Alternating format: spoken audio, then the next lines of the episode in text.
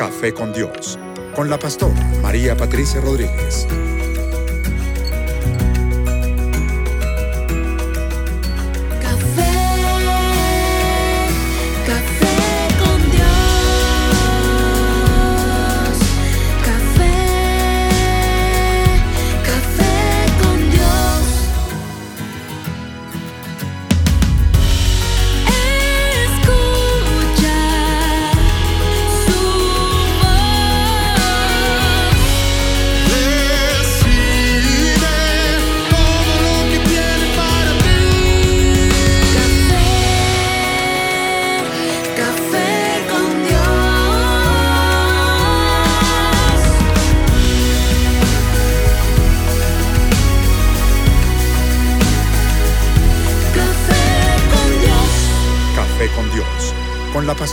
María Patricia Rodríguez.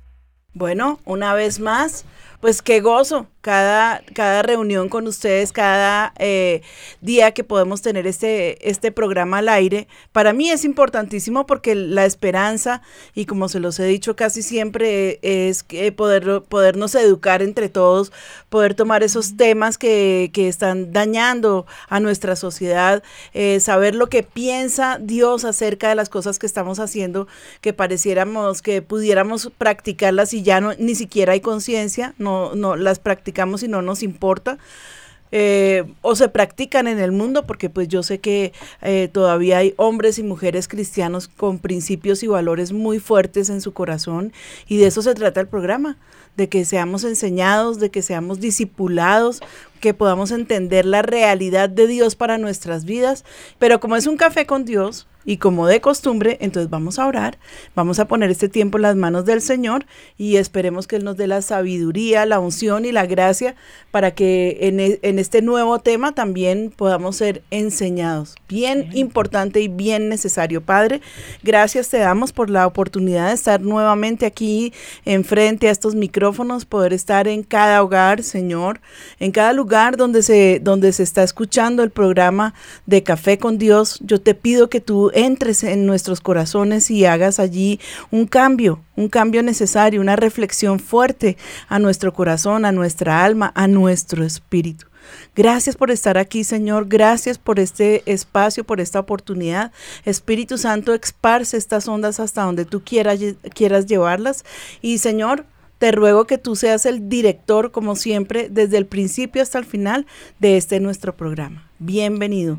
Gracias por estar con nosotros, Señor. Amén. Amén. Y amén. Amén. bueno, hoy tenemos un tema hermoso, muy de actualidad. Y, es acerca de la corrupción que vamos a hablar esta mañana. Yo estoy aterrada de ver cómo es un mal que se, que se ha tomado como, es como un virus, y ha permeado todas las esferas de nuestra sociedad, porque no solamente se ven los gobernantes, ¿no? que es, con los que podemos como abrir más grande los ojos. Y mirando yo a las noticias y mirando el aquí y el allá, eh, estoy tan, tan tristemente sorprendida de ver eh, que nosotros mismos en casa es donde nace ese espíritu de corrupción. Pero lo vamos a hablar, lo vamos a ir desarrollando más adelante. Pero también me, me, me causaba dolor ver a, que esto, a estos hombres que van y desfalcan compañías que son de, del Estado, que son para todas las personas que vivimos en este país, y no les importa, son unos egoístas, lo único que tienen es un gran espíritu de codicia y de control y no les importa robar, pero eso no fue lo que, lo que porque pues de alguna manera la gente dice, ya estamos acostumbrados, no señor, no nos podemos acostumbrar, uno debe sentir esa ira santa y clamar y yo le doy gracias a Dios es porque ha salido a luz toda esa inmundicia, porque algún día todos ellos serán juzgados y puestos donde tienen que estar, en la cárcel. ¿Sí? Lo que me parece de verdad que, que, le da a uno un poquito de, tristeza es las penas que les dan, tan ridículas, y les dejan sus capitales, entonces facilitos se entregan, que saben que en, tres, en cuatro años ya están afuera en la calle, pero son millonarios.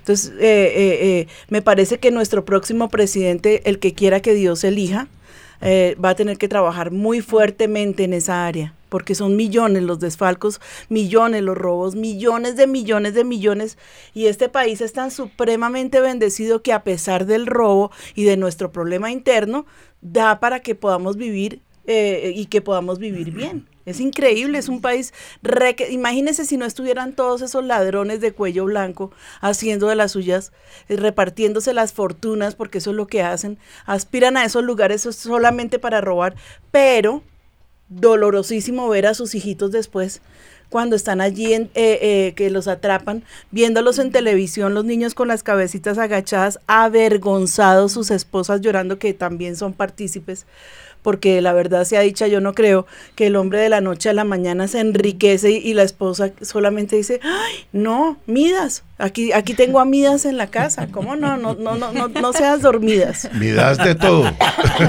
claro, porque ella es la primera que disfruta de todos los beneficios calladita la boca. Entonces nos hacemos partícipes con el pecado.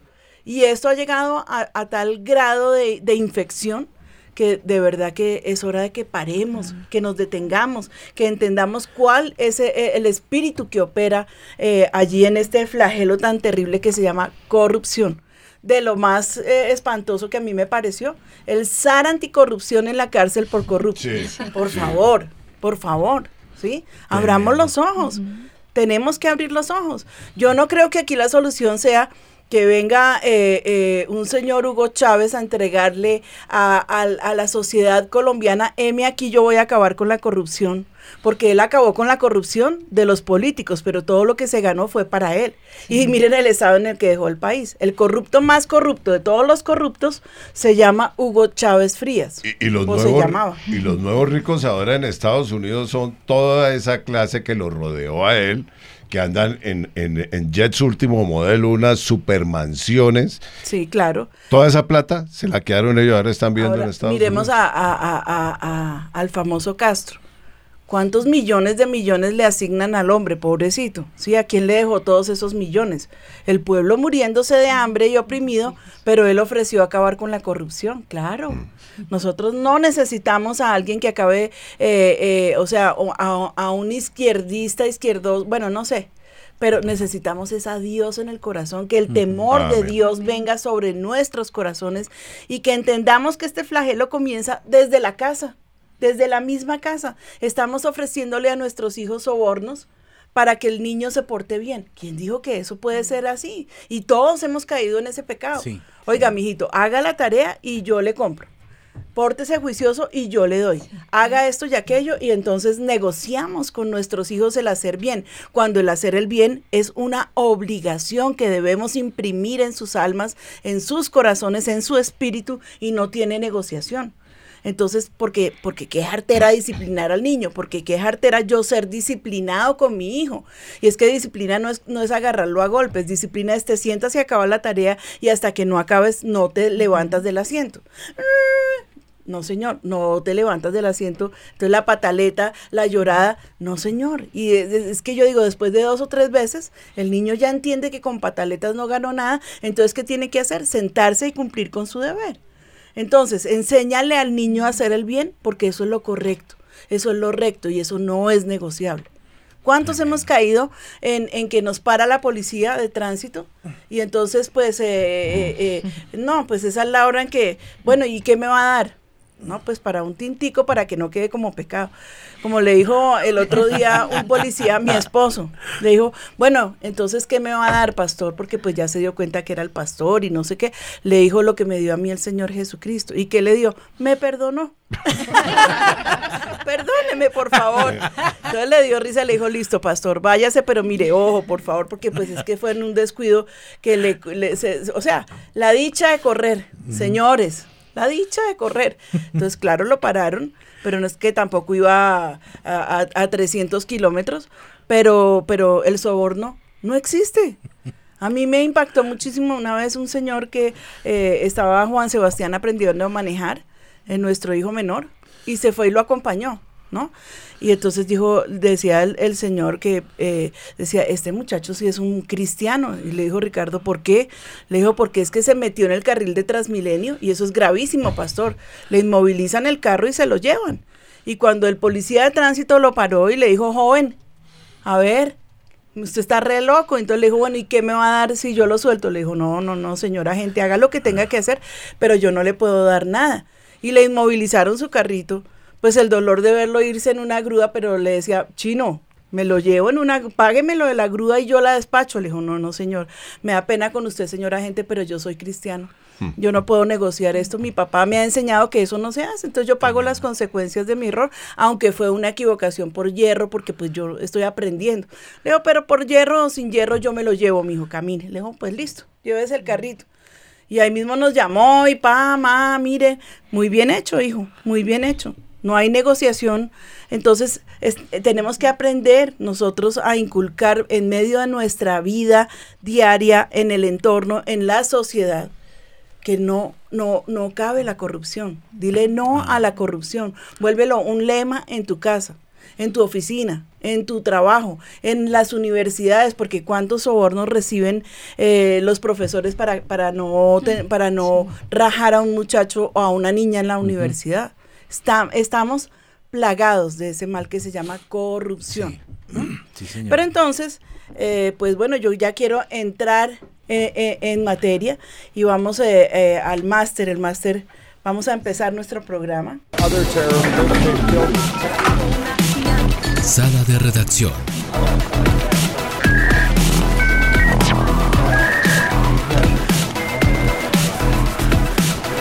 Pablo Kuczynski renunció a la presidencia del Perú. Es la nota del momento. La decisión fue tomada tras reunirse con su gabinete en medio de la crisis política en que está inmerso el país por casos de corrupción en los que está involucrado. Vamos a México que ha acaparado el primer lugar en una lista nada honrosa, la de los países desarrollados más corruptos del mundo. Un nuevo capítulo en la crisis de Brasil. Lula da Silva fue condenado a nueve años y medio de prisión por corrupción pasiva y lavado de dinero. Atención que hay un grave hecho en la Fiscalía General de la Nación. Fue capturado el director nacional contra la corrupción en ese organismo. Bueno, vamos a hablar ahora sobre el escándalo de corrupción y prostitución que explotó en torno al certamen de Miss Venezuela. Bueno, desconsolado es el llanto de un político en Japón que en una conferencia de prensa pidió disculpas por malversación de fondos públicos. Odebrecht continúa en el corazón del escándalo de Petrobras. La justicia suiza investiga a la constructora. El escándalo por la fallida refinería de petróleo en el Meta es una larga cadena de corrupción que empezó hace seis años. El robo de los recursos con los que se alimentan miles de niños se convirtió en un vergonzoso capítulo de la corrupción en Colombia. Honduras amanece entonces con esta noticia que tiene que ver con la detención de la ex primera dama y se habla de muchos casos más que en las próximas horas también eh, por corrupción podrían salir a la luz pública. Portadas de periódicos, tertulias radiofónicas, informativos de televisión. Desde hace dos semanas parece como si solo hubiera una noticia. La corrupción. En Bolivia, según estudios realizados eh, por el Latino Barómetro, la corrupción es identificada como el principal problema que azota el país. Bueno, vimos que no solamente gracias a Dios es en Colombia, sino desgraciadamente es en el mundo entero que estamos escuchando noticias de corrupción de políticos corruptos, eh, de presidentes que también han caído dentro de ese flagelo y han tenido que entregar sus, sus puestos. Yo vi eh, la, la, el encarcelamiento en el momento en que, en que agarran a, a, este señor de Brasil. A Lula. Qué vergüenza. Y la gente todavía abuchando a la ley porque ellos quieren que ese corrupto los gobierne, porque ya el hombre pues llevaba ganada la campaña, una vez más. Entonces, entonces, dándonos cuenta cómo esto ha permeado en todas las sociedades, yo quiero situar al, al, mayor, o sea, al papá de todo este pecado que se llama corrupción, en el lugar que le corresponde, porque me duele muchísimo que una gran periodista en un programa que es bueno, porque es un programa de investigación muy serio, nos invite a un, a un ateo en Semana Santa para dar toda una lección a Colombia. ¡Wow! Eso sí, yo digo, no tienen ni siquiera vergüenza, no tienen temor de Dios. Yo digo, ¿dónde estamos situados? Es un país que, que a gritos está pidiendo que Dios lo necesitamos. y, es un país eh, que definitivamente tiene fe. Y pasarlo en Semana Santa. ¿Alguien me tiene el dato de cómo se llama el, hombre que, Richard Dawkins? Un ateo, super ateo, recontrateo. Y viene invitado por esta señora eh, del programa, eh, bueno, dejémosla, dejémosla ya, ella solita con su conciencia. Y el hombre viene y más o menos eh, en un resumen yo les puedo contar lo que el hombre nos dejó aquí como mensaje, que Dios creó un mundo imperfecto porque pues eh, eh, es un mundo caído, ¿sí? Y, y, y pues si Él creó ese mundo imperfecto, entonces ¿por qué habríamos de confiar en Él? Más o menos, ¿sí? Pues si dos y dos, ¿cuánto dan? Siete, imposible. Entonces él está diciendo, que fue la parte que yo quiero resaltar, que me pareció abominable. A un niño tú le puedes enseñar acerca de las hadas, Papá Noel y todo ese tipo de historias absurdas que cuando él crece se da cuenta que no son reales y las elimina. Pero jamás le enseñes de Dios porque eso no lo puedes borrar de su mente nunca. Qué cobarde tan mentiroso y tan, y, o sea, qué miedo el que nos tienen. Gloria a Dios por eso. Saben que la, si, si, si, se les predica de Jesús, si se habla de religión, el niño jamás va a salirse del camino. Pero es que ahí tomemos la palabra, que dice la palabra de Dios. Instruye al niño en su camino, en su camino, no en el camino de él, sino en el camino de Dios, y aun cuando fuere viejo, no se apartará. Entonces, claro, con razón se levantan los demonios del mismísimo infierno a inspirar a este tipo de, hombres que se sienten tan sabios y tan maravillosos.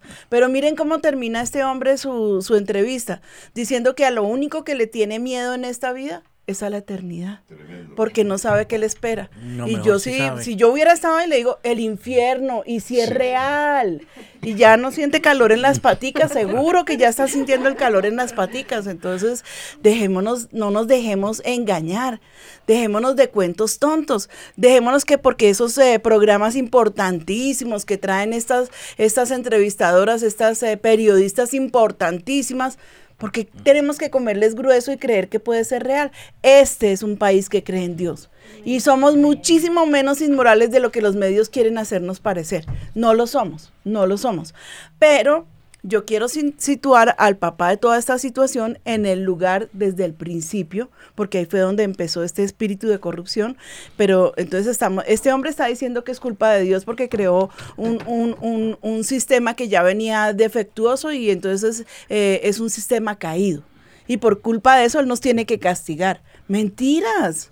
Mentiras. Satanás es el padre de mentira. Y ahí es donde lo vamos a situar. El culpable de este pecado se llama diablo y Satanás. Y, y, pues miren aquí desde el principio, dice la palabra de Dios en el libro de Génesis capítulo 3, verso 1 al 6, pero la serpiente era astuta más que todos los animales del campo que Jehová Dios había hecho, el cual, la cual le dijo a la mujer, creo que Dios os ha dicho no comáis de todo árbol del huerto. Y la mujer respondió a la serpiente, del fruto de los árboles del, huerto podemos comer, ¿verdad? ¿Mm?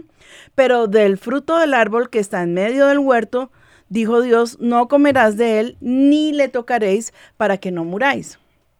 Entonces la serpiente dijo a la mujer, no moriréis, sino que sabe Dios que el día que la comáis, que comáis de él, serán abiertos vuestros ojos y seréis como Dios sabiendo el bien y el mal. La astucia de Satanás es que él no se viene con cuenticos. Él sí se leyó toda la Baldor y todas las, mejores, eh, eh, se metió a las mejores bibliotecas y, tenía argumentos excelentes porque eso es lo que él usa, argumentos. Nuestro enemigo lo que más tiene es boca, una bocota gigantesca, pero de ahí a creerle seríamos muy ignorantes, porque no leemos la palabra, porque a estos ateos no les ponen una Biblia al frente a ver si algo aprenden, porque me parece que, lo que hacen es eh, hablar por hablar, y habla, lo que hablan son necedades, absolutamente nada importante. Entonces dice, eh, sabe Dios que el día que la comáis te serán abiertos, serán abiertos vuestros ojos y seréis como Dios, quien él mismo porque ese fue su primer pecado. Ahorita tú, Orlando, nos cuentas un poquito, nos lees ese texto. Dice, y seréis como Dios sabiendo el bien y el mal. Y vio la mujer que el, el árbol era bueno para comer y que era agradable a los ojos. Jóvenes, jovencitas, señores, señoras, como ahora esos son, los discursos de los izquierdistas que se, eh, eh, jóvenes y jóvenes. Bueno, maravilloso. y que era agradable a los ojos y árbol codiciable para alcanzar la sabiduría. Por todos lados, codicia, codicia, codicia. Y tomó de su fruto y comió y dio también a su marido, el cual comió así con ella. ahí tenemos al autor principal de ese pecado, primero que se llama Diablo y Satanás. Que no crean que fue Dios que, que vino y los engañó. Ellos tenían la orden dada por Dios. Pero allí viene eh, eh, la serpiente eh, totalmente disfrazada, ¿sí? Y lo que les hace es ver algo maravilloso, algo buenísimo. Aquí, ahora, ¿qué, qué es lo primero que les ofrece? Lo codiciable. ¿Y qué hay detrás de lo codiciable? Lo que, o sea, se les van a abrir los ojos, van a ser como Dios y van a aprender acerca del bien y del mal. ¿Qué tiene de malo? ¿Eso qué tiene de malo? ¿No? Pero perdieron su inocencia, perdieron absolutamente todo el favor de Dios por caer en ese pecado, porque el Señor nos dio la posibilidad de obedecerlo o de desobedecerlo porque Él no creó máquinas, nosotros no somos robots. Entonces la corrupción, ¿cómo viene allí? Esa fruta hermosa, ¿sí? Esa fruta codiciable, se veía hermosa a los ojos. Y así no es la corrupción, no se ve hermoso a los ojos todo lo que Satanás y no Dios, Satanás viene y nos ofrece. Como un botín. Exacto. Aquí tengo, mejor dicho, mi premio y yo por ahí me voy, no me importa lo que me cueste. Entonces, ¿quién es el autor de la corrupción? ¿Quién fue el papá de la corrupción? Satanás. Ahí está clarito. Ahí está claro. Entonces, ¿por qué culpamos a Dios? No, que es que Dios creó un mundo imperfecto y caído. Mentiras, mentiras. Él creó un mundo perfecto. Él adornó la tierra con todo tipo de cosas lindas, perfectas y preciosas. Él le dio la capacidad al hombre para que gobernara sobre el huerto. Hasta el día de hoy, Adán le puso los nombres a los animales como él los nombró. ¿Cuánta inteligencia? Imagínense, póngase a mirar hasta el bicho más chiquito. Eh, a, a Adán le puso ese nombre y así se llaman hasta nuestros días. ¿Sí? Le dio la sabiduría para resguardar el huerto, le dio la autonomía para que lo guardara, ¿sí? Pero pues no sé, por ahí se quedaría dormido debajo de un palo y la mujer fue y tenga, mijito, y la engaña a Satanás. Pero él tenía la obligación de estar alerta. Y cuando viene la mujer con lo codiciable, ¿por qué se lo recibe? ¿Sí? Y luego vienen los pretextos. Es que la mujer que me diste, Señor. Sí, porque siempre eh, los que caen en este pecado de corrupción, siempre tienen a alguien a quien acusar. Sí. Pero ¿por qué no pueden tomar ese dedo de acusación así y ponérselo en la cara y decir yo, mi codicia, mi maldad, mi corazón corrupto fue el que me llevó a este estado de caída, de pecado, a este estado de inmoralidad? Porque eso es, es- es una inmoralidad. Están tomando lo que no les pertenece para empobrecer más a un pueblo que tiene tantas necesidades. ¿Mm? Si yo me quedara hablando del tema, mire, necesito tres días Sí. de, de 24 horas, ¿sí? Porque, porque es terrible. Pero ¿qué podemos hacer? ¿Hay forma de cortarlo? Por favor, yo quiero que tú me leas también eh, a- al autor de este pecado, pero sí hay forma de, de cortarlo. Con mucho gusto, mi pastor. Hay dos pasajes muy importantes. El uno está en Isaías 14 y el otro en Ezequiel 28. En, Isaías 14 mm, hay una parte donde dice, en el 12 es como donde más toca la parte neurálgica, dice, ¿cómo caíste del cielo, oh lucero, hijo de la mañana? Cortado fuiste por tierra, tú que debilitas a las naciones. Ahí está mostrando lo que su merced acaba de decir, en quién está. Dice, Pero tú... mira lo que dice, debilita a las naciones. Sí, es señora. terrible, es terrible porque ciertamente nuestras, nuestras naciones tercermundistas hemos sido víctimas es de la corrupción. Sí, señora. Y continúa diciendo, tú que decías en tu corazón lo que usted estaba subrayando hace un ratico. Subiré al cielo, el pecado que él quería sembrar en Eva y en Adán. En lo alto, junto a las estrellas de Dios, levantaré mi trono. Y en el monte del testimonio me sentaré a los lados del norte. Sobre las alturas de las nubes subiré y seré semejante al Altísimo. Y mm, le leo también Ezequiel. Bueno. En Ezequiel habla más o menos de las negociaciones, dice lo mismo, dice tú, querubín grande, protector, yo te puse en el santo monte de Dios y allí estuviste en medio de las piedras de fuego, te paseabas, perfecto eras en todos tus caminos, hasta, perdón, desde el día en que fuiste creado hasta que se halló en ti maldad. Y entonces dice, a causa de la multitud de tus Ajá, contrataciones, estabas tan ocupado, querubín precioso. haciendo negocitos, Ajá. lleno, fuiste lleno de iniquidad y pecaste. Y entonces dice, por lo que yo te eché del monte de Dios y te arrojé de entre las piedras del fuego, oh querubín protector. Mm, Protector. Y bueno, ahí dice, se enalteció tu corazón a causa de tu hermosura, corrompiste tu sabiduría a causa de tu esplendor, y yo te arrojé por tierra. Pero mira lo que Dios mismo está declarando, eh, Orlando, y a todos mis oyentes, corrompiste tu sabiduría, porque estaba lleno de sabiduría. No crean que cuando Satanás viene al ataque viene con la ignorancia. Yo ya les dije que él se leyó todas las, eh, ¿cómo se llaman? Bibliotecas. Las bibliotecas del mundo, las más profundas, y, y él no viene eh, de, de brazos caídos y desarmado a improvisar, él viene a lo que viene, porque tenía la sabiduría que Dios le dio. Y miren este texto que me encuentro allí- aquí que me parece tremendo, está en Deuteronomio 16, dice, eh, no tuerzas el derecho, no hagas acepción de personas, ni tomes soborno, porque el soborno ciega los ojos de los sabios y pervierte las palabras de los justos. Wow, Oigan eso, un texto que viene a eliminar completamente y que viene a, a desac- a- a desactivar el poder que puede alguno creer que tiene la corrupción. El que está haciendo lo malo sabe que lo está haciendo. Porque es que Dios está en el cielo, está en su trono, pero eh, eso se llama conciencia. Y así tengas esa voz requete apagada, el corazón empieza a temblar. ¿Ustedes no han visto cuando un niño va a hacer lo malo? O cuando llega una persona a robar, ¿qué hace? ¿Qué es lo primero que hace? Mirar a ambos lados. Sí, a ver quién me está mirando. ¿Mm? porque ahí saben, porque tienen temor, porque me van a ver, ¿sí? Yo recuerdo hace unos años que eh, Lina le había prohibido a, a- uno de los niños que viera un programa de televisión porque pues no le edificaba para nada. Y entonces él fue, prendió el televisor, fue y buscó el programa y miraba para todos lados, ¿sí? A ver, y Lina se escondió y lo dejó. Dijo, bueno, pues lo voy a dejar a ver cuál va a ser su actitud. Cuando por la noche llegó Lina, le dijo, bueno, hijito, vamos a orar para que el Señor te dé paz. Mamita, sí, por favor, ora por mí.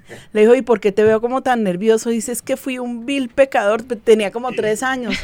Y le dice Lina, ¿por qué fuiste un vil pecador? Porque es que vi ese programa que me prohibiste, mamita, perdóname. y Lina le puso, fue a pedirle perdón a Dios. Le dijo, es que hiciste lo malo contra ti y contra Dios. Pero me parece impresionante aquí que dice que pervierte las palabras de los justos. ¿Sí? Entonces ya una vez que hemos sido picados por el bichito del soborno, inmediatamente lo que viene sobre nosotros es la torpeza, porque ya nos toca comenzar a justificarnos, nos toca comenzar a, a- a poner palabras allí en nuestra boca, comenzar a hacer treta y media para no ser eh, descubiertos y, Un castillo de naipes. pero se viene al piso. La nueva traducción viviente lo relata así. Dice, por ninguna razón tuerzas la justicia ni eh, muestres parcialidad, porque pues eso es a, a lo que tiende todo ser humano sobre la tierra.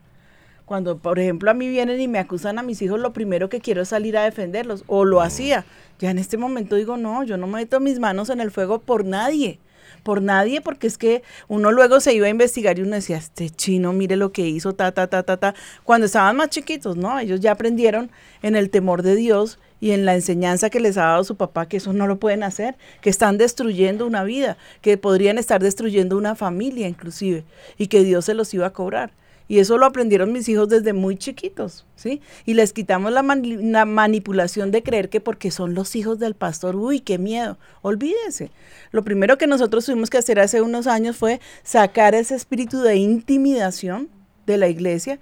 Y aquí, aquí el que se gane lo que tiene que ganarse es por méritos y no por palancas, porque es que también eso es corrupción. Pero dice, por ninguna razón tuerzas la justicia ni muestres parcialidad jamás. ah, aceptes un soborno, porque el soborno nubla los ojos del sabio y corrompe las decisiones de los íntegros, las corrompe. Ahí ya no hay nada que hacer.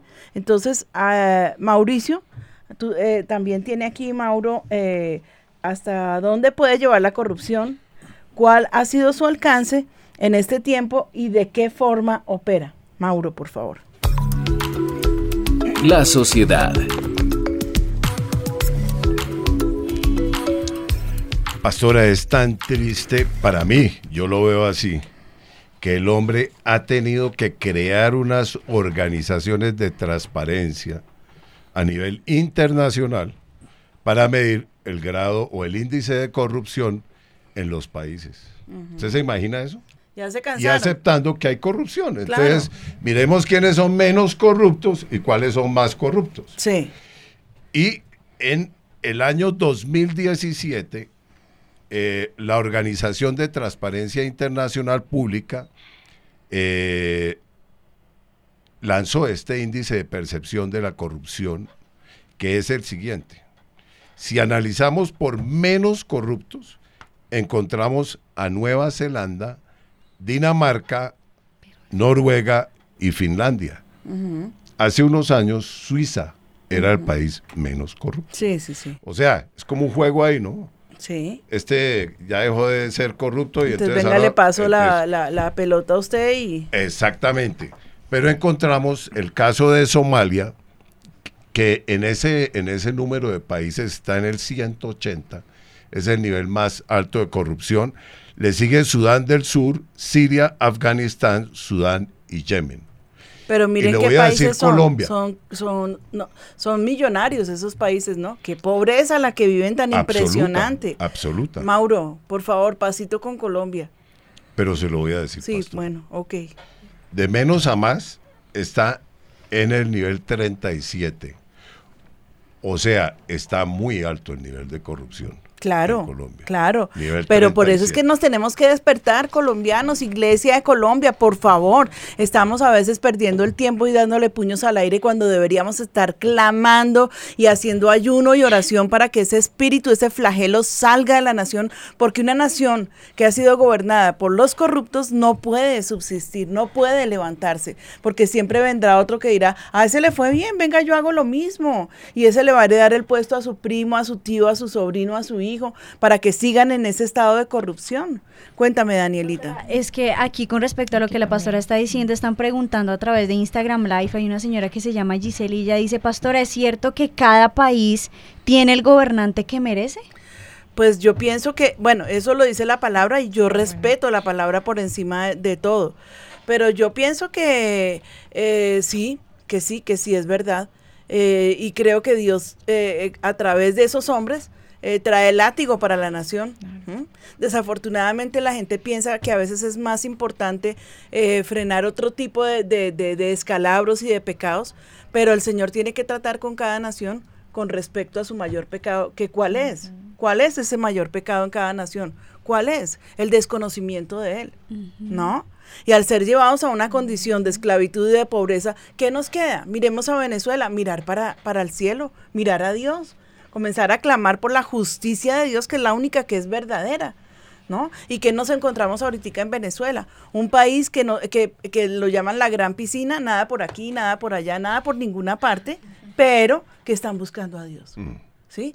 Que eran absolutamente, eh, eh, pues no voy a decir que eran ateos, pero no tenían ese, ese favor, ese, ese corazón para, para, para darle espacio a Dios. Y lo que ha creado este momento, Dios lo ha creado para que el pueblo venezolano se vuelva a Él. Y hay avivamiento. ¿Saben algo sorprendente? Hay una iglesia impresionante que cuando caiga ese, ese, ese estado comunista galopante asesino, nos vamos a encontrar con un pueblo fuerte, nos vamos a encontrar con un pueblo eh, purificado por Dios, no después de la prueba, porque es que la, en la prueba no es que somos purificados, pero un pueblo que habrá entendido que tiene que tener principios y valores y seguramente que Venezuela en unos años sea una potencia que nos deje boquiabiertos, porque pues ciertamente ellos tenían el, el poder en el, en el petróleo, pero ahora su poder va a estar en Dios. ¿no? Una nación Así que es. sale de la corrupción y de la inmundicia para que gobiernen seguramente los hombres más justos y, y- y los que Dios a- aprueba para que estén sobre esa nación. Pero para no salirme del tema, porque el tema hay que acabarlo hoy, entonces Lili, tú nos tienes otras estadísticas de corrupción. Qué pesar, estaba bueno, pero bueno. Sí, señora, pero estas van incluidas Colombia, tristemente. Y eh, hay también, como tú lo decías, Mauro, eh, está también una organización que mide el índice de transparencia nacional. Y pues esas cifras son bastante desalentadoras. Dice que eh, se estima que cada año en el país pierde 50 billones de pesos por la corrupción. 50 billones cada año. Eh, Colombia está en el puesto en el que tú dijiste, en el, en el eh, de 38, transparencia sí. internacional, yo, ya va en el puesto 90. Ya no, sí, 90 y índice, el ranking. Sí, porque lo negoció con 37%. Venezuela. Eh, eh, está, o sea, ya están eh, en el puesto 90. Dice que en los últimos siete años, dice, más de 19 mil personas han sido ya sancionadas por actos corruptos. Eh, el 80% de los empresarios colombianos respondieron que, eh, o sea, admitieron que hay negocios, o sea, corruptos en sus empresas. El CBY. Y lo que es peor, el 30% está dispuesto a... ¿CRG? El CBY. ¿Cómo, cómo voy Porque eso yo? es un baile, un baile de moda. Pastora, CBY es cómo voy yo ahí. Ajá, mi pedacito. Dice que el 30% está dispuesto a falsificar estados financieros y pagar sobornos por un contrato. Ajá. Claro, y, y no pagar IVA entonces por debajo de la mesa. Es que por favor, por favor, abramos los ojos, no, no, no, no culpemos a los, a- solamente a los políticos, mirémonos nosotros aquí en nuestro entorno. Dice, la percepción de la corrupción en los últimos cinco años en Colombia ha mejorado, aunque ha sufrido un descenso en su posición en el ranking internacional de corrupción. Eh, de acuerdo a la información de transparencia, la gran mayoría de entidades del Estado a nivel nacional, departamental y local fueron clasificadas en riesgo de corrupción alta y muy alta. La prueba de este rango quedó en el 60% de las 28 alcaldías evaluadas, el 50% 32 contralorías departamentales, el 40% de las gobernaciones y el 19% de las entidades nacionales. Que Dios los juzgue. Dice, tras entidades del Estado que se encuentran en alto riesgo, según transparencia, los ministerios de justicia con el 59,6% y el de transporte con el 59,4%. Dice, además, el Senado de la República con 55.5 y eh, entidades que son eh, pues estatadas son las mejores calificadas y otras con menor riesgo de corrupción que son la Superintendencia de Sociedades con el 86% eh, y, el 80 y- y 85 puntos. También aparecen con una calificación moderada, Planeación Nacional con, con el 80% y la Contraloría General con el 80%. Dice que el Congreso de la República eh, tiene la percepción de corrupción eh, con el 54%. Yo quiero que me regales eso, e- esas estadísticas, Liliana, para hacer unos cojines para cada rodilla, porque me voy a arrodillar a clamar, que no crean que es mentira, me voy a arrodillar a clamar hasta que ese flagelo salga de Colombia. Tiene que, y sí se puede, amén. Dios lo puede hacer. Nosotros no permitamos que nos toque la corrupción, nosotros no permitamos que, que ese flagelo llegue a nuestras casas, pellizquémonos, abramos los ojos, digámosles a nuestros niños, no se vende la verdad. La palabra dice, no vendas la verdad, sino cómprala. Compra la verdad. Esa, pues bueno, eh, cuando Dios habla de comprar la verdad, está hablando de, de entrar a tener comunión con Él, para que Él limpie nuestro corazón, para que Él nos dé una clara conciencia de lo que estamos haciendo y para que no seamos capaces de caer en, ni siquiera en el intento de recibirlo. Yo me acuerdo hace unos días, llegó un niño que quería entrar al colegio, ya es tarde, en 11 nosotros no recibimos eh, niños en nuestro colegio, y el chiquito lindo, un corazoncito lindo. Y me traía un regalito en una cajita, le dije, mi amor, espérate que yo te diga que no, y luego si me dices si me quieres hacer el regalo o no. Entonces él miró, me miró así como sorprendido, pero yo le dije, mi amor, es que la palabra de Dios dice que es que ese presentico en la mano pervierte el consejo. Entonces, eh, yo sé que el regalo es lindo porque tú me lo escogiste y yo sé que me amas, pero te lo voy a recibir después de, ¿ok? Me dijo, "Sí, bueno, pastora. Entonces, como si lo recibí, me dijo, toma, toma el regalito, por favor. ¿No? Porque pues un niño lindo, un niño de, de testimonio, un niño de un corazón lindo. Pero es que, es que ahí en ese presentico se pervierte el consejo. Es- Exacto, eso, eso que están diciéndome desde el máster, corrompe la decisión de los íntegros. Pero miren esto, me encuentro con esto que están haciendo eh, en Texas, en Houston, la policía dice que publicó la siguiente lista denominada Cómo criar hijos corruptos. Ojo, Hmm. pilas, ¿no? Porque es que esto es sorprendente, esto nos tiene que parar el pelo, esto tiene que poner un stop en el camino para que podamos decir, basta ya, no más, miren, estamos ciegos, porque es un espíritu. Entonces dice así, dele a su hijo todo lo que pida, pensará que tiene derecho a obtener todo lo que desea. ¿Sí? Malcrielo para que el niño no haga pataletas. Ríanse cuando su hijo diga malas palabras. Crecerá pensando que el irrespeto es, de- es divertido. ¿Mm? En tercer lugar, dice, jamás reprenda a su hijo por su mal comportamiento. Crecerá pensando que no existen reglas en la sociedad. ¿Mm? Porque es que hemos llegado al punto que como los tesoritos todos se lo merecen, son santos y preciosos, son tan divinos los muchachitos y no permitimos que nadie nos los corrija, ¿sí? Porque estamos ciegos. Entonces, este es, este es más o menos como el perfil de los próximos delincuentes potenciales de toda sociedad. ¿Mm? Pilas. Dice, recoja todo, recoja todo lo que su hijo desordene. Crecerá creyendo que otros deben hacerse cargo de sus responsabilidades. Permita ver cualquier programa de televisión. Crecerá creyendo que no hay diferencia entre ser niño y ser adulto. ¿Mm? Dé a su hijo todo el dinero que pida. Crecerá pensando que obtener dinero es fácil y no dudará en robar para conseguirlo. ¿Mm? O en hacer lo que sea para conseguirlo. Póngase siempre de parte de él contra vecinos, maestros y autoridad. Policías creerán que lo que hace siempre está bien y si los y los otros son los que están mal. Qué gran ¿Y cómo termina? Termina diciendo, sigue estas instrucciones y te garantizamos que tu hijo será un delincuente y nosotros tendremos una celda lista para él. ¿Mm? Dios quiera que sí. Dios quiera que hayan celdas para estos muchachitos que nosotros mismos estamos criando. Paso por paso, ah, eso sí sería bien importante que nos lo, repitiéramos vez tras vez. Pero miren lo que dice aquí la palabra de Dios con respecto a- al soborno. El mayor soborno que se cometió en toda la historia del cristianismo, cristianismo, o sea, desde que Cristo aparece en escena, la cometió el mismo sinvergüenza delincuente, Satanás. Cuando le dice, si tú me adoras, te voy a dar, te voy a ofrecer, si tú te postras delante de mí, dice, te daré todos los reinos del mundo si caes y me rindes un acto de adoración. ¿Ah? Es que es atrevido, es que Satanás es un atrevido, él se te mete al rancho, dale el permisito y no te va a respetar, para nada. Bueno, miren lo que dice aquí la palabra de Dios, dice, ¿con qué limpiará el joven su camino? Con guardar su palabra, Salmo 119, verso 9. Aquí tenemos una entrevista del Instituto Colombiano de Bienestar Familiar. Pudimos comunicarnos con, con la directora del área que maneja el, el problema de la corrupción en los niños. ¿Ah? En los niños. Y, y bueno, a ver, por favor, Caro, déjanos eh, eh, escuchar esta, esta, esta entrevista, por favor. Eh, pues lamentablemente o favorablemente la familia juega un papel fundamental en eso. A veces, eh, digamos, el hecho de que un muchacho ingrese acá es la puerta para que la familia se dé cuenta en lo que está el adolescente, porque muchas veces lo desconoce.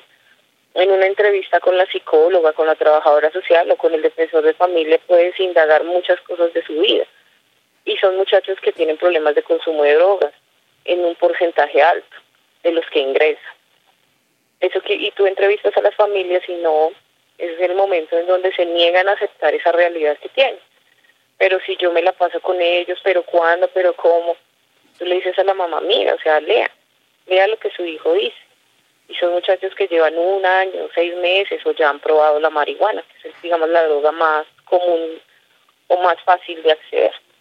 Entonces la familia sí juega un papel fundamental yo pienso que, bueno, desde mi experiencia como profesional, mm, las normas, la autoridad, que no se desfigure el rol de papás, o sea, ni la sociedad ni la vida nos puede figurar que uno es el papá de esta historia.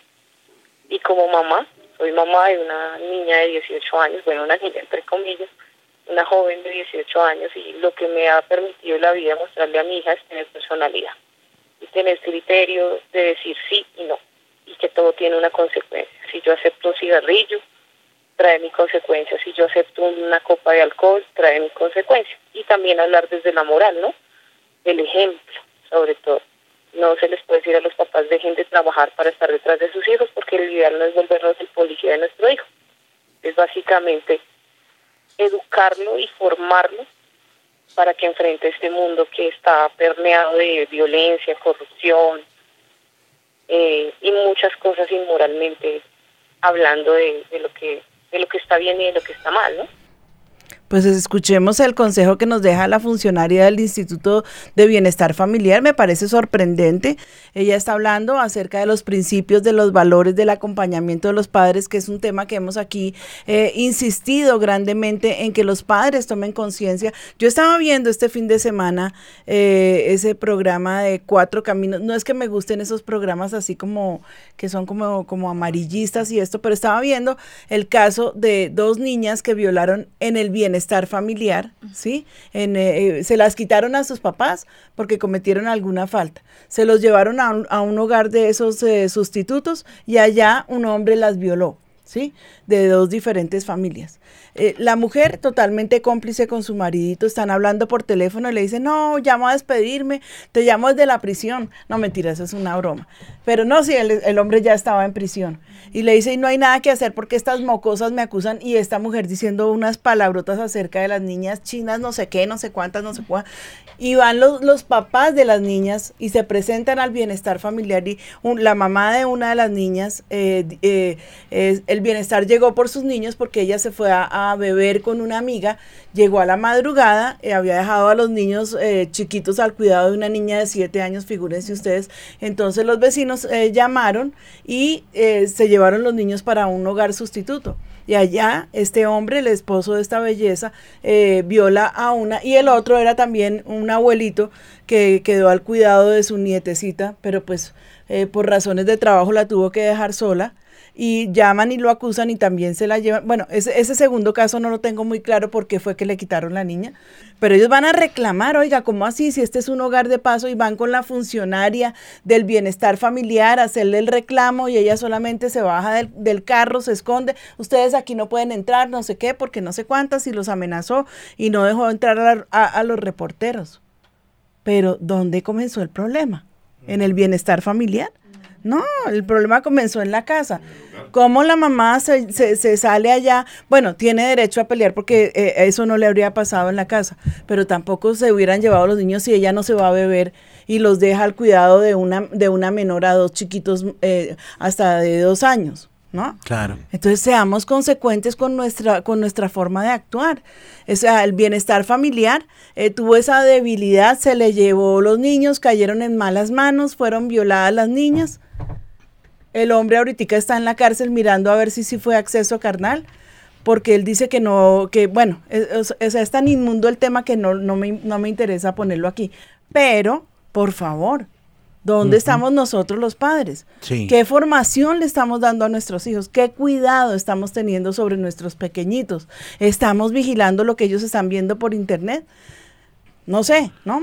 Yo dejo al aire la pregunta porque pues cada uno se responda. Es que en la entrevista se siente un sabor de frustración o a frustración en las palabras de ella cuando ella apela a la familia y ellos están en otra película. Y no solamente lo puede ver a cada uno, sino en otras instituciones que se supone que son reformatorios, pero ahí es donde uno ve que si los cristianos no hacemos nada, los demás no pueden, porque uno le pregunta a estas personas que han estado en reformatorios y venga, ¿usted cómo llegó? Llegué así. Pero ahora está mucho peor. ¿Dónde aprendió eso? En el reformatorio. Sí, claro, Y acá lo que uno deduce en esta entrevista, ¿no? Que los muchachos como que ellos se van nutriendo hacia el mal y en cambio ella propendiendo por cambiarlos, por hacer, no tiene las herramientas. Y ahí es donde yo creo que es lo que su merced quiere lograr en este programa, que veamos que nosotros somos esa, esa herramienta, esa luz, esa sal. Eh, ese, este, ese primer eh, enganche. Sí. sí. Para la mente y para la crianza de nuestros hijos está en nosotros, nuestras actitudes, qué les enseñamos.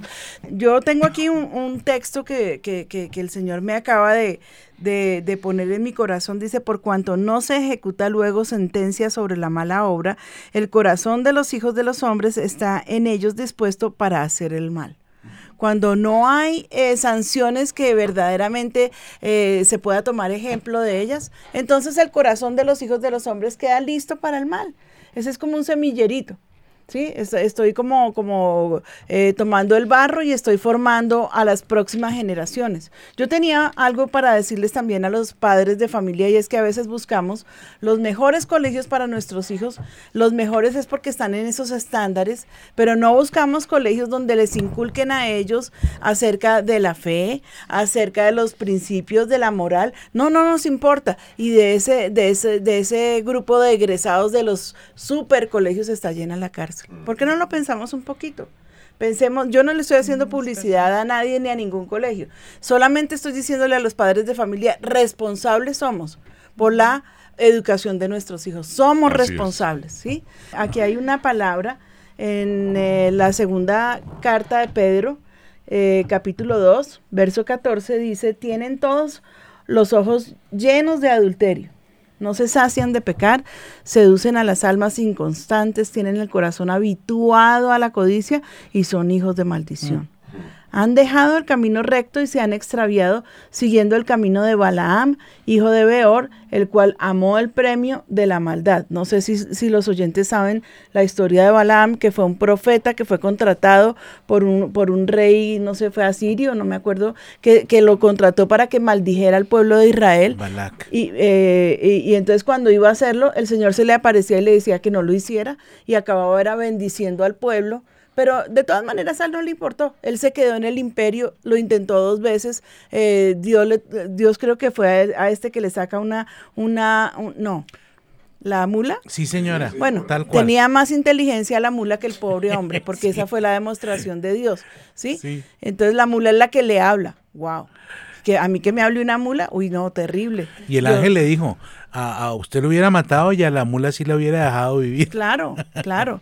Pero escuchen esto, el hombre se queda en el imperio con ese rey y entonces como vio que no pudo eh, el rey sobornarlo porque el Señor no le iba a permitir dar esa palabra que él quería que diera, de todas maneras se queda y los induce a que sus mujeres sean las que vayan y conquisten los corazones de los israelitas y así los vencieron. ¿Ah? Él prefirió el precio para él y no le importó todo el destino de su pueblo. Así son los corruptos. Terrible. Y fue reprendido por su iniquidad, pues una muda bestia de carga habló con voz de hombre, refrenó la- refrenando la locura del profeta. Estas son fuentes sin agua, nubes empujadas por la tormenta, para lo cual la más densa oscuridad está reservada para siempre. Eh, pues hablando palabras infladas y vanas, seducen con, con, con concupiscencias de la carne y disoluciones a los que verdaderamente habían huido de los que viven en error. Les prometen libertad y son ellos mismos esclavos de la corrupción. Miren lo que está diciendo aquí Pedro, somos nos convertimos, o sea, el que entra en corrupción se convierte en un esclavo, ¿sí? El que sirve a ese Dios se convierte en un esclavo. ¿Y cuándo va a ser libre? Solo hasta que el Señor eh, se, se le aparezca o hasta que lo cojan preso. No hay, no, eh, no hay otra forma. Porque el que es vencido por alguno es hecho esclavo del que lo venció. Amén. Y aquí también nos encontramos el carácter de los hombres en los postreros días. Es tan triste, pero es tan real. Miren lo que dice la segunda carta a Timoteo, capítulo 3. También los que hablan de, eh, eh, dice, también debes saber esto, que en los postreros días vendrán tiempos peligrosos porque habrá hombres amadores de sí mismos. O sea, les importa el resto, nada. Avaros, vanagloriosos, soberbios, blasfemos, desobedientes de los padres, eh, ingratos, impíos, sin afecto natural, implacables, calumniadores, intemperantes. Oiga esa belleza, ¿no? Uno como que puede ver ahí el perfil de muchos jóvenes que se han levantado de estas generaciones. Estábamos hablando hace un momento, Álvaro, eh, afuera de- del programa, de las, de las estadísticas de esas generaciones. ¿Me tienen el dato? La ge- la- las, las generaciones que fueron de tal, de tal tiempo a tal tiempo y sí, búscamelo por favor. Sí, sí. Crueles, aborrecedores de lo bueno, traidores, impetuosos, infatuados, amadores de los deleites más que de Dios, que tendrán apariencia de piedad, pero negarán la eficacia de ella. A estos evita, dice la palabra. No es que, no es que ahora, ay, no, vámonos, vámonos junticos porque pues aquí hay un buen amigo. Una de las raíces más profundas de una persona corrupta es la codicia, es la avaricia, es ese deseo de que no importa lo que tenga, quiero más, y quiero más, y quiero más, ¿sí? Esta gente de Odebrecht que ha logrado infectar casi a toda la, a toda la sociedad latinoamericana, eh, suramericana, yo no sé si, si, han llegado a México o más allá, no sé, pero lo cierto es que ellos ya conocieron cuál es el corazón de, los hombres y saben que si les ofrecen grandes sumas pueden lograr lo que quieran. Y vamos a ir concluyendo porque ya llevamos aquí un ratico suficiente. Yo quiero concluir con este texto en Romanos 12, 21 que dice, vence el mal con el bien. Eso es como el resumen del texto. Dice, el que camina en justicia y habla lo recto, el que aborrece la ganancia de violencias, el que sacude sus manos para no recibir cohecho, el que tapa sus oídos para no oír propuestas sanguinarias, porque eso es sanguinario, eso es ese atraco así de frente, eso es sanguinario. El que cierra sus ojos para no ver las cosas malas, este habitará en las alturas. Fortaleza de rocas será su lugar de refugio, se le dará su pan y sus aguas eh, serán seguras. Eso está en Isaías en el capítulo 33, verso 15 al 16. Bueno, mis amados, estamos llegando al final. Ya para terminar nuestro programa, a toda mi mesa de trabajo, muchísimas gracias. Son esforzados, son valientes, a todo el equipo que están aquí en el Control Master. Gracias, gracias a mi audiencia. Gracias. Esperamos la semana entrante tenerles otro tema de bendición donde todos podamos participar. Gracias al Señor que nos, eh, nos ilumina y como que pone estos temas en el corazón porque pues es que ya, ya sobrepasaron las barreras del mal. Ya mejor dicho es perverso lo que está pasando. Padre, yo te doy gracias por esta oportunidad, por este programa, por abrirnos los ojos, Señor, porque nosotros como padres también hemos eh, eh, incurrido en estas faltas. Hemos enseñado a nuestros hijos a adquirir cosas a, manera de, o sea, sobornándolos, Señor. Perdónanos, limpia ese flagelo, esa maldad. Yo te clamo por todas las naciones de la tierra, que Señor, eh, creo que no hay ni una sola que no esté metida eh, eh, en este rol de pecado, de corrupción. Señor, te pido limpia las naciones, pero sobre todo esta mañana quiero pedirte por Colombia. Mira a nuestros gobernantes, Señor. Mira lo que pasa a nuestro alrededor. Mira el desangre que ellos ponen, Señor, para que los pueblos que deberían lucrarse con la, bendición, Señor, de lo que de lo que sus tierras producen y todos se lo roban. Padre, pon tu mano, haz justicia, Señor. Ten misericordia, porque tu justicia es temible, temible pero pon esa, esa persecución, Señor, sobre ellos y que los malos caigan, Señor. Abre las puertas de las cárceles, ábrele los ojos al sistema judicial que está ciego y, Señor, te ruego, por favor, que tú, tú mismo intervengas, porque la justicia de los hombres es como trapo de inmundicia, eso dice tu palabra, pero tu justicia es temible. Señor, que tu justicia alcance a los perversos y que nuestros pueblos no sigan siendo subyugados por estos hombres perversos y malos, Señor. Gracias te damos. Yo te pido también que seas visitando cada hogar que participó esta mañana en el programa, los próximos días que se repetirá. Bendícenos, Padre, y por favor, que cada tema que se pone sobre la mesa sea totalmente avalado por ti y que tú seas, Señor, allí cubriéndonos con tu sangre y dándonos esa autoridad, porque la autoridad también viene de ti. Gracias, Padre, te bendecimos en el nombre de Jesús y a la audiencia. Quiero decirles, por favor, caminemos eh, de una manera recta, miremos la palabra de Dios, consultemos la palabra de Dios, porque para cada uno de los temas que yo quiero exponer aquí en el programa, siempre el aval más grande será la palabra de Dios. Yo no me estoy basando solamente en los hechos de lo que la realidad está mostrando, en las cifras que son impresionantes, pero mi, mi, pilar más grande es la palabra. ¿Cómo poder salir de la corrupción? ¿Se puede? Claro que sí se puede salir de, la corrupción. Claro que sí podemos eh, empezar a enseñar a nuestras nuevas generaciones que no tenemos por qué caminar en pecado. Dios los bendiga y hasta nuestro próximo Café con Dios. Café con Dios, con la pastora María Patricia Rodríguez.